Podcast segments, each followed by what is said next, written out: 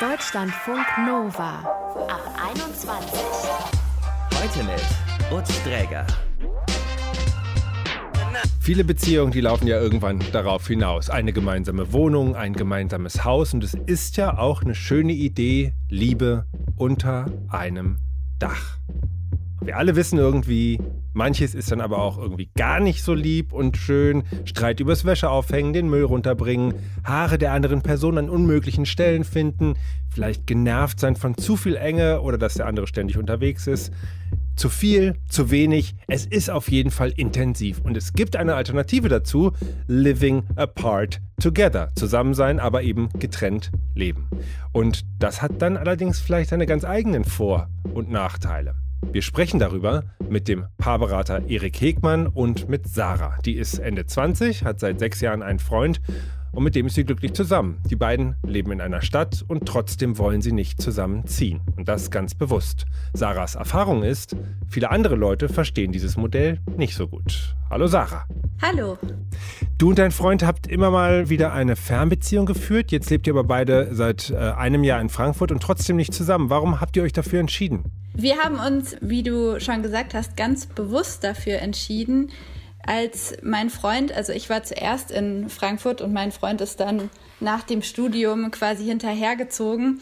Und wir haben darüber gesprochen und er hat gesagt, er hatte genauso wenig wie ich, äh, bevor ich nach Frankfurt gezogen bin, immer in WGs gewohnt und wir hatten uns dann dafür entschieden, erstmal auseinanderzuziehen, weil er meinte, er würde auch gerne erstmal erleben, wie es ist, alleine zu wohnen und die Wohnungstür zumachen zu können, wenn er nach Hause kommt und mit niemandem mehr reden zu müssen, erstmal. Und geht es da vor allem um dieses Genießen, dass ihr jetzt einfach ihr euren eigenen Raum habt oder geht es auch darum, dass ihr verhindert, dass ihr da in bestimmte Konfliktsituationen kommt, die sich vielleicht ganz normal einfach stellen?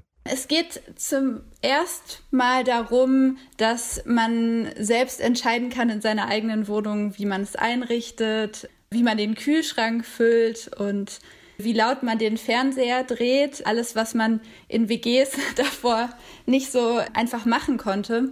Das mit den Konflikten, das war vielleicht am Anfang schon auch ein Grund, als wir noch ein bisschen mehr darüber diskutiert haben, ob der Kühlschrank sauber sein muss oder eher nicht so, solche Sachen. Aber jetzt nach sechs Jahren äh, würde ich sagen, haben wir eigentlich alle Konflikte, die man im Zusammenleben auch hat, schon durchgelebt. Mhm. Aber nur um mal ein Bild zu bekommen, wenn du dieses Alleinsein da gerade so genießt, was sind so Sachen oder Eigenheiten, die du lebst, wo du sagst, okay, jetzt, wenn jemand mein Partner neben mir äh, sein würde in meiner Wohnung, dann hätte der vielleicht damit, äh, hätte der ein Problem damit möglicherweise? Problem ist vielleicht zu viel gesagt, aber ich bin so zum Beispiel bei meinem Gewürzregal sehr ordnungsliebend. Ich glaube, das haben viele, dass sie so eine bestimmte Ordnung haben und dann nervös werden, wenn jemand anderes das irgendwie anders stellt. Und mein Freund hat da auch so seine Eigenheiten. Das sind so kleine Sachen und dann bin ich ganz schlimm. Das weiß ich auch, aber ich lasse gerne den Kühlschrank offen stehen, wenn ich irgendwie mehrere Sachen raushole und dann nebenbei noch was mache. Und wenn jemand anderes da ist, dann sagt er gerne, mach mal den Kühlschrank zu. Und wenn ich alleine bin, dann genieße ich so kleine Sachen, wo ich so denke, ich weiß, es ist unvernünftig, aber jetzt im Moment ist niemand da, der mich dafür tadeln kann. Als Paar muss man sich doch aber wahrscheinlich sehr einig sein in dieser Frage, dieses getrennt leben oder nicht. Das seid ihr offensichtlich, so hast du es zumindest geschildert. Ihr wolltet das einfach beide gleich viel. Ja, also wir reden da auch ziemlich oft drüber. Wir reden jetzt auch oft darüber, ob wir zusammenziehen wollen und wann. Es ist ja auch klar, dass wenn man dann Kinder hat, und das wollen wir auch beide haben, dass das dann kein vernünftiges Modell mehr ist. Also genau, wir haben da ganz oft drüber geredet, auch schon vor Jahren, wann und wie wir das machen wollen und haben quasi auch immer gesagt, was wir wollten. Ich glaube, das ist auch wichtig, dass das nicht so einseitig ist, dass dann eine Person ganz unzufrieden ist. Mhm. Gab es denn mal einen Moment, in dem ihr das Zusammenleben mal so richtig ausprobiert habt und dann gemerkt habt, oh nee, da sind wir auf dem falschen Pfad gerade zusammen? Ich glaube, andere Paare würden über den Zeitraum wahrscheinlich schmunzeln. Wir haben mal drei Wochen zusammengelebt, also wirklich zusammengelebt. Mit zusammengelebt meine ich jetzt, mein Freund hat in meiner Wohnung gelebt. Davor waren das auch schon mehrere Wochen, aber dann war es irgendwie in einem WG-Zimmer und es war nur so wirklich sehr, ja, behelfsmäßig. Genau, diese drei Wochen hatten wir, da hatte er quasi schon sein WG-Zimmer in Mainz gekündigt, aber noch kein neues in Frankfurt und dann hat sich das so ergeben, dass er bei mir gewohnt hat. Okay, drei Wochen, das klingt jetzt, würden andere vielleicht sagen, es war der Kroatienurlaub oder ja. irgendwie sehr überschaubare Zeit. Wie ist denn das? Du hast gesagt, manche schmunzeln. Wie sind die Reaktionen von Leuten? Du hast auch einen Artikel über dieses Konzept des Zusammenlebens getrennt äh, geschrieben in der FAZ. Und da gab es eine Menge kontroverser Antworten oder Feedback dazu. Was sagen die Leute dir? Ja, das äh, Feedback, das, also das habe ich auch erwartet, dass direkt gefragt wird, wieso man nicht zusammen wohnt.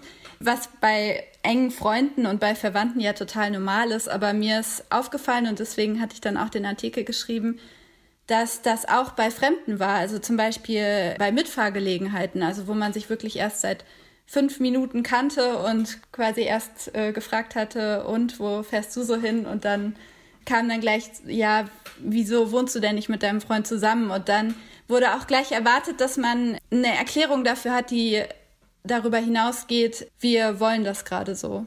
Mhm.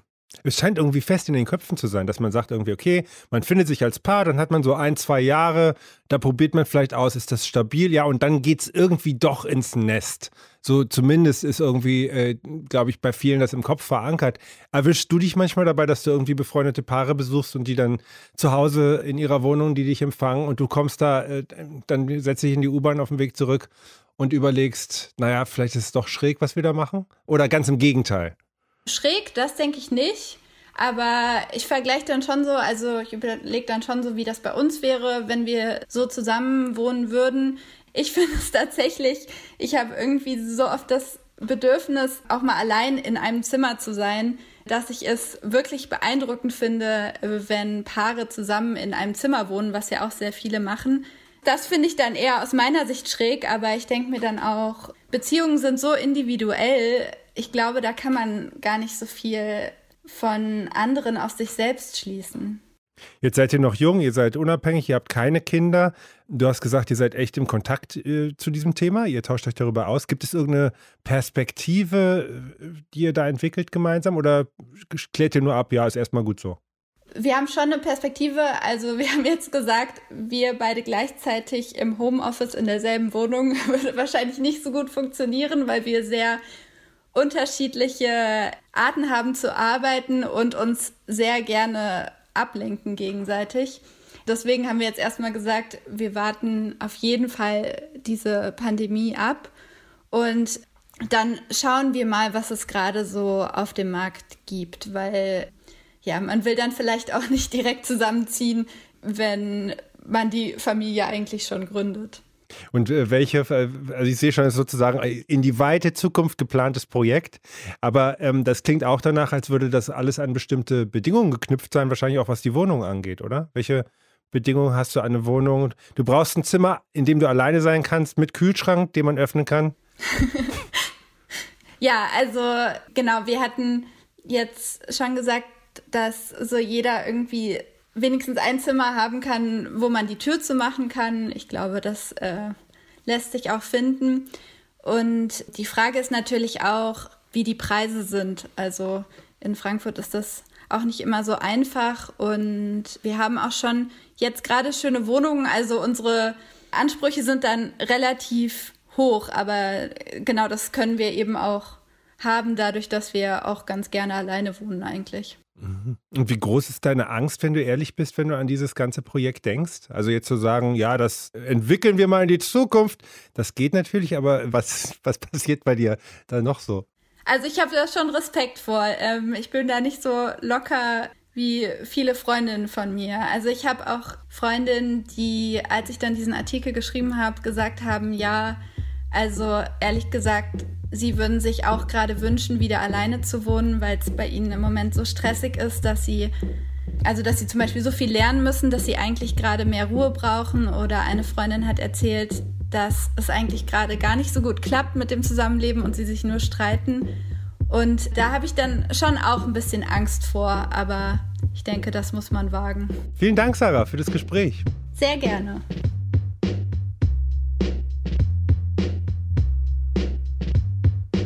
Deutschlandfunk Nova. Wer mit der Partnerin oder dem Partner zusammen wohnt, der kann sicher, also jetzt ohne Probleme, aus dem Stand drei Dinge aufzählen, die nerven. Zu selten wird der Müll runtergebracht zum Beispiel oder sowieso geputzt äh, wird zu wenig oder ständig oder die andere Person muss immer am Handy hängen oder die andere Person muss immer kommentieren, dass man selbst immer zu viel am Handy hängt. Solche und andere Probleme, es gibt derer viele, kann man hören, haben Leute nicht, die das Living Apart Together Modell leben. Also in einer Beziehung sein und trotzdem bewusst in zwei getrennten Wohnungen leben. Das machen laut Statistischem Bundesamt etwa 10 bis 15 Prozent der Paare in Deutschland. Haben die aber am Ende vielleicht ganz andere Probleme? Das besprechen wir jetzt mit unserem Beziehungsexperten Erik Hegmann. Hallo. Hallo. Sie betreuen einige Paare, die nach diesem Beziehungsmodell leben. Welchen Eindruck haben Sie, sind die Menschen in ihrer Beziehung so glücklicher? Also nun muss man sagen, die Paare, die zu mir kommen, die haben ja immer einen gewissen Leidensdruck. So repräsentativ ist das natürlich nicht. Die kommen wegen eines Konflikts. Aber dieser Konflikt ist eigentlich nicht viel anders als die Konflikte, die andere Paare auch haben. Das heißt, auch bei denen geht es darum, ist der andere für mich da? Werde ich gehört? Kann ich mich auf dich verlassen? Beispielsweise jetzt gerade während der Corona-Krise, kann ich mich mit meinen Sorgen und mit meinen Ängsten an dich wenden? Das sind typische Fragen. Und wenn Menschen das Gefühl haben, hm, da stimmt was nicht, dann fängt es an zu kriseln. Und der zweite Punkt, weswegen Paare zu mir kommen, ist, wenn eben Bedürfnisse, die die Partner haben, die ja gleichberechtigt sind, erstmal so unterschiedlich sind im gleichen Moment. Und das ist tatsächlich etwas, was häufig Paaren in getrennten Wohnungen ja sich ersparen, weil diese Alltagsprobleme, diese Alltagskonflikte, der eine möchte jetzt das machen, der andere will was anderes machen, was gerade kollidiert, bei denen natürlich ein bisschen wegfallen können. Welche Chancen sehen Sie denn in dieser Art zu leben? Also, das klingt ja jetzt erstmal so, die Leute haben weniger zu streiten. Die haben ein paar Anlässe weniger zu streiten, das ist richtig. Das heißt also, diese Alltagsbelastungen fallen zum Teil weg. Es kommen dafür aber andere Sachen hinzu. Also alles kommt mit einem Preis eben. Und das eine ist zum Beispiel, dass dieser Alltag natürlich auch eine Art von Verbindung darstellt. Das heißt also, wenn ich weiß, dass ich diese Alltagskonflikte mit meiner Partnerin oder meinem Partner lösen kann, dann weiß ich auch, dass ich andere Konflikte gut überstehen werde. Und mein Optimismus, dass wir das als Team gemeinsam meistern können, ist natürlich größer, je mehr ich solcher kleinen Konflikte tatsächlich löse. Also LAT-Paare laufen möglicherweise Gefahr, dass sie bei den größeren Konflikten größere Probleme damit haben, weil sie nicht gewohnt sind, die kleineren zu lösen. Mhm. Jetzt haben Sie instinktiv eher mal die Nachteile von diesem Modell aufgezählt. LAT, Living Apart Together. Es gibt natürlich auch Vorteile, keine Frage. Aber wie gesagt, das ist die Berufskrankheit. Zu mir kommen natürlich die Paare ja, wenn sie Konflikte haben. Aber es gibt natürlich auch Vorteile, keine Frage. Also es gibt ja sehr viele Paare, ähm, auch im höheren Alter, die sich bewusst für zwei Wohnungen entschieden haben, weil sie eben sagen, wir wollen vermeiden, dass wir uns auf die Nerven gehen. Wir wollen uns gegenseitig Rückzugsmöglichkeiten schaffen. In jeder Beziehung wünscht man sich ja auf der einen Seite dieses Verschmelzen, diese Geborgenheit, diese Sicherheit und auf der anderen Seite Autonomie, Selbstbestimmung, Freiraum, Exploration. Und in diesem Zwiespalt verbringen wir eigentlich unser gesamtes Bindungsleben.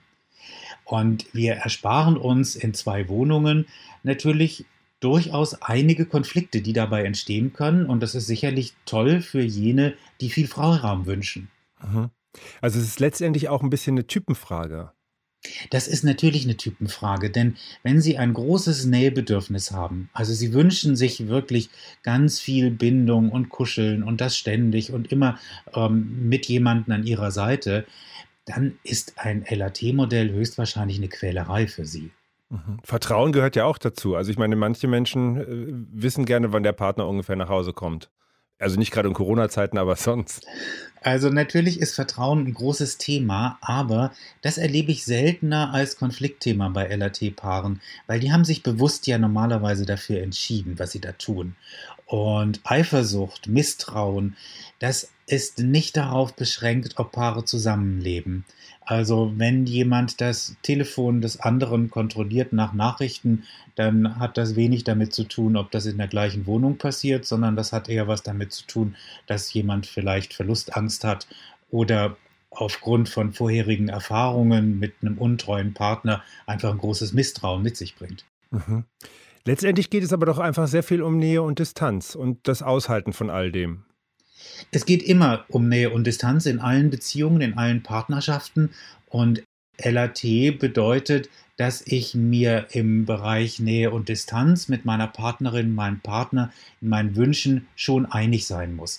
Sind diese Bedürfnisse sehr unterschiedlich, dann glaube ich, sind die Voraussetzungen schon schlecht. Denn einer wird dann immer mehr wünschen als der andere. Dadurch kann so eine Rückzugsforderungsdynamik entstehen. Also einer will immer mehr und der andere zieht sich immer mehr zurück. Ähm, ich glaube, das ist für viele Paare eher eine Quälerei. Also das sehen Sie dann als eine wichtige Voraussetzung, dass man sozusagen da sehr ähnlich schwingt, ähm, um diesen Schritt dann auch zu gehen. Ich kann mir vorstellen, dass jetzt vielleicht auch nach dieser langen Zeit mit viel Daheimsein einige Paare überlegen, ob das nicht mittelfristig eine auch interessante interessante Perspektive sein kann, das mal aufzusplitten. Das kann eine interessante Perspektive sein. Also ich hatte beispielsweise mit einem Paar gearbeitet, die nach einer Fernbeziehung zusammengezogen sind. Beide hatten Kinder, ähm, haben die mitgebracht und stellten dann fest, zusammen in einer Wohnung, das geht gar nicht gut. Dann sind die wieder auseinandergezogen, stellten fest, ihnen fehlt so ein bisschen die Verbindung und haben dann beschlossen, diese Verbindung nochmal mit dem Eheversprechen und dem Gelübde zu unterstreichen. Das heißt also, die haben nochmal geheiratet, sind aber weiterhin in zwei Wohnungen geblieben und damit extrem glücklich. Und die Kinder sind dann mal hier, mal da. Die sind genau wie die Eltern mal hier und mal da. Die sind allerdings auch schon aus der Pubertät raus. Also die können sich auch mit sich selbst beschäftigen. Das wäre jetzt möglicherweise vielleicht was anderes mit kleinen Kindern, die mehr Betreuung bedürfen. Mhm. Sarah hat uns erzählt, dass sie dieses LAT lebt und ganz häufig da auf so ein bisschen äh, Stirnrunzeln trifft, wenn sie davon erzählt. Also dass da also eigentlich immer so ein bisschen die Unterstellung ist, ja, also so richtig entschieden habt ihr euch ja nicht oder vielleicht seid ihr gerade in der Krise. Nehmen Sie das auch so wahr, dass da sozusagen so ein erdrückendes äh, Mainstream-Denken von irgendwann gehören wir alle ins gemeinsame Nest äh, vorherrscht? Ja und nein. Also natürlich ist das auch ein gesunder Abwehrmechanismus. Also wenn ich mich gegen etwas ausspreche, was ich bei anderen erlebe, dann kann es gut sein, dass das ein insgeheimer Wunsch von mir selber ist und der mir deswegen genauso bewusst wird. Und ich kann mir vorstellen, dass das bei mancher Kritik auch häufig genau der Fall ist. Da sind häufig Menschen, die sozusagen die Probleme, die sie in der Nähe-Situation erleben, ein Stück weit überromantisieren und sagen, das gehört sich so, das muss man so machen. Eine Beziehung gehört einfach in diese Nähe hinein und anders kann man sich das gar nicht vorstellen. Aber andere Paare versuchen eben andere Wege damit zu gehen. Und ich glaube, bevor man andere Paare beurteilt oder womöglich verurteilt, sollte man vielleicht eher mal gucken, welche Bedürfnisse man selber mit dem Partner oder der Partnerin aushandeln und verhandeln kann. Um, vielleicht kann man sich sogar inspirieren lassen von anderen Paaren und mal gucken, ob das nicht doch auch eine Möglichkeit für einen selber wäre. Vielen Dank, Erik Hegmann. Sehr gerne. Wenn ihr in eurer Beziehung nun vorschlagen wollt, Schatz, ich habe da was Geiles bei Ab 21 gehört, wie wäre es, wenn wir auseinanderziehen? Vorsicht, Vorsicht, vielleicht einfach mal diesen Podcast in der gemeinsamen Küche anmachen. Das ist subtiler. Irgendwie baut man da vielleicht eher eine Brücke. Wie meinte Erik Hegmann, sich inspirieren lassen von unterschiedlichen Ideen und Konzepten. Das konntet ihr hoffentlich heute bei uns und wer gerne kuschelig weiter zusammenwohnen will, der soll das bitte gerne weiter auch so machen. Mein Name ist Utz Träger. Ich sage bis bald und ciao.